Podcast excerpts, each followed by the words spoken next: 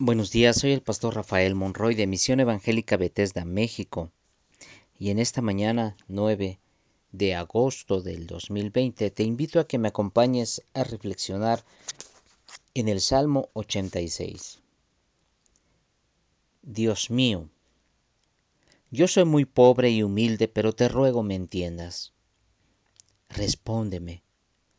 Sálvame la vida, pues he sido fiel Tú eres mi Dios, sálvame, pues tuyo soy y en ti he puesto mi confianza.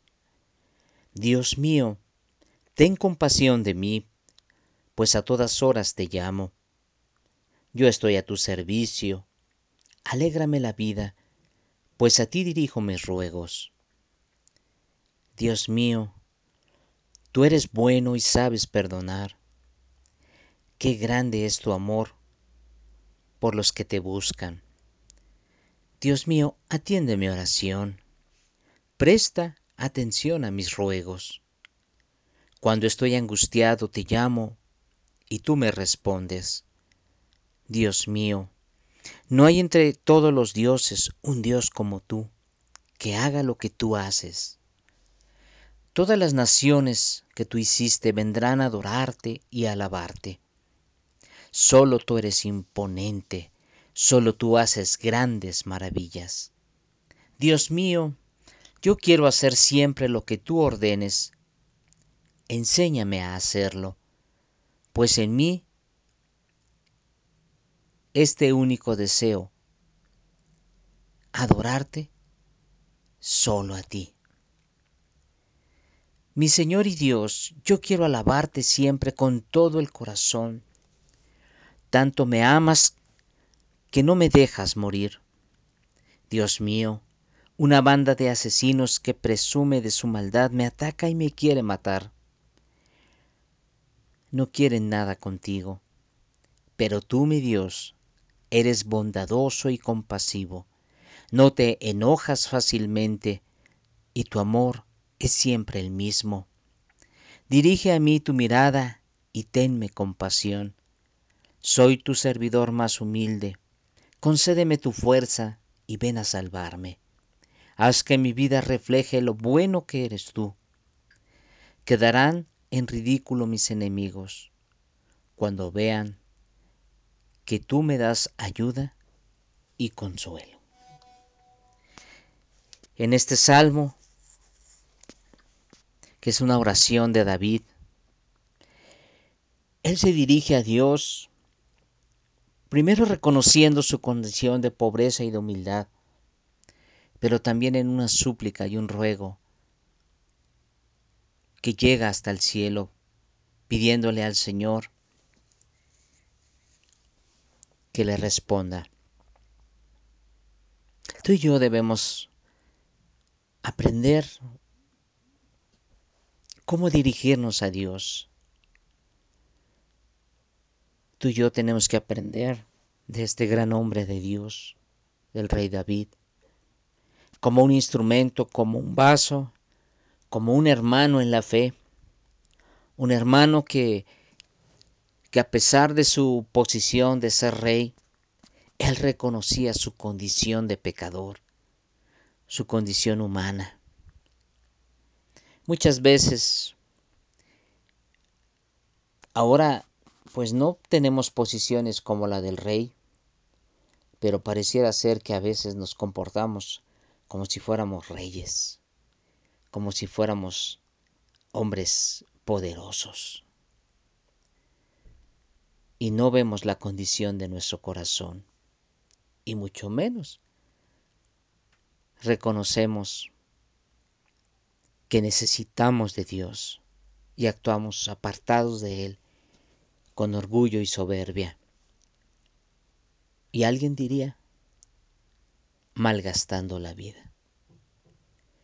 Pero yo quiero recordarte algo que, que ha sucedido a cada uno de nosotros, los que tenemos al Señor en el corazón. Un día el Señor hizo una cita con nosotros para encontrarnos. Y, esa, y a esa cita el Señor nunca llegó tarde. De tal manera que tú y yo llegamos al Señor en el tiempo que Él dispuso, en el tiempo que Él preparó. Algunos los convocó a una, a una cita o les invitó a esa cita muy jóvenes, a otros un poco más maduros, a otros muy maduros, a otros tal vez minutos antes o segundos antes de partir de esta tierra. Pero Jesús nunca llegó tarde a ninguna cita. Él nunca llega tarde a la cita que Él ha preparado para ese encuentro contigo y conmigo. De tal manera que no veas lo que no hiciste, sino ahora ve lo que puedes hacer. Porque nuestro Dios presta atención a nuestros ruegos. Nuestro Dios está atento a nuestra oración. Nuestro Dios, con su grande amor y su bondad, Él sabe perdonar nuestras faltas. Él no quiere que tú y yo vivamos cargando y arrastrando el pasado. No quiere que tú y yo vivamos cargando con la condenación por nuestras faltas pasadas, por nuestros pecados pasados. Él ya nos perdonó. Él quiere quitar esa carga y quiere que se la entreguemos, para que entonces podamos venir con todas las naciones que Él creó a adorarle y alabarle, ya no pensando en las cargas que tenemos, ya no pensando en nuestros pecados, arrastrando esos pecados. Ahora el Señor quiere que tú y yo, libres de todo peso y libres de toda carga, podamos en un canto, en un, en un solo sentir y en una sola voz adorarle y alabarle con todas las naciones que Él creó. Adorarle porque Él es imponente, porque Él es omnipotente, porque Él, Él es el que hace grandes maravillas. Y pidámosle a Dios cada día que también nos enseñe a hacer lo que Él nos ordena. Que Él ponga en nosotros ese único deseo de adorarle solo a Él. Que podamos juntos descansar en Él porque Él tiene el cuidado de aquellos que se levantan en contra de nosotros.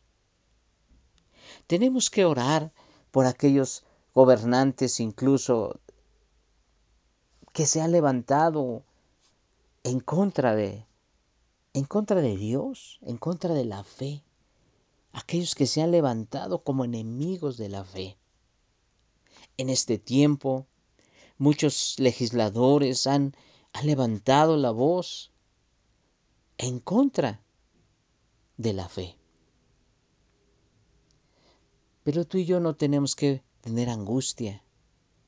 Tenemos que buscar a Dios y tenemos que clamarle a Él y confiar en que Él escucha nuestras oraciones y nuestras peticiones y que Él tiene control de las cosas.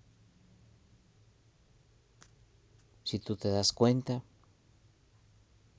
los tiempos tal vez han cambiado algunos conceptos, pero no ha cambiado la maldad del hombre. El hombre que te quiere quitar el derecho y un derecho legal para que puedas educar a tus hijos, para que puedas formar a tus hijos.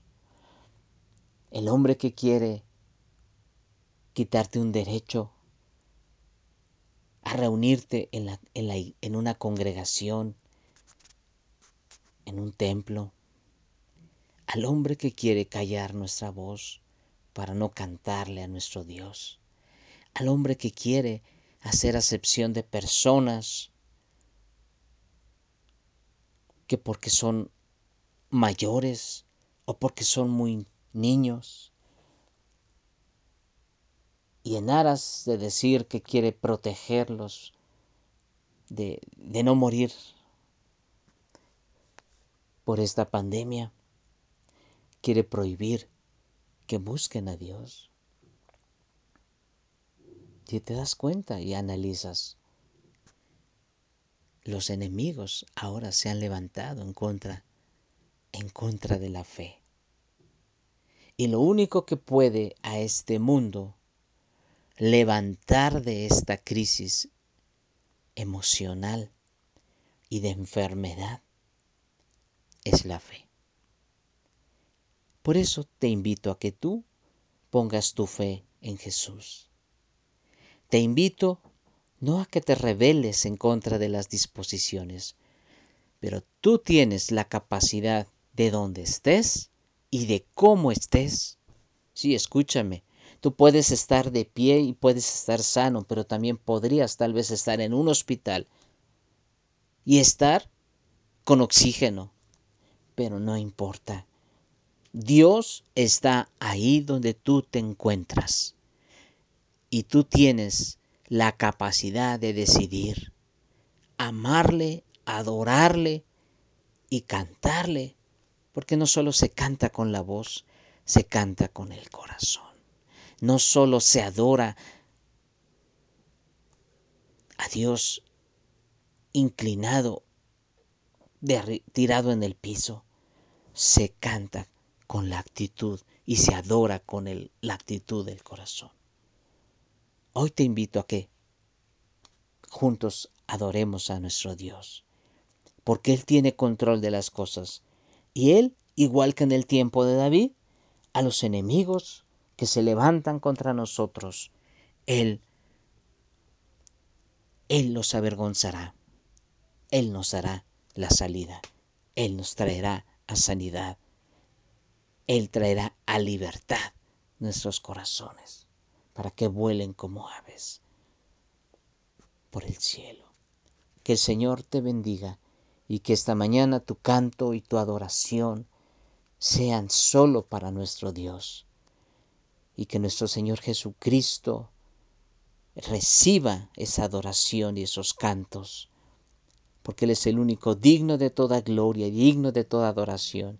Hoy cántale con el alma, hoy adórale con el alma y entonces postrados en nuestro corazón, humillados delante de Él en nuestro corazón, en donde estemos, rindámosle todo, porque Él merece todo. Que Dios te bendiga y que este día sea especial.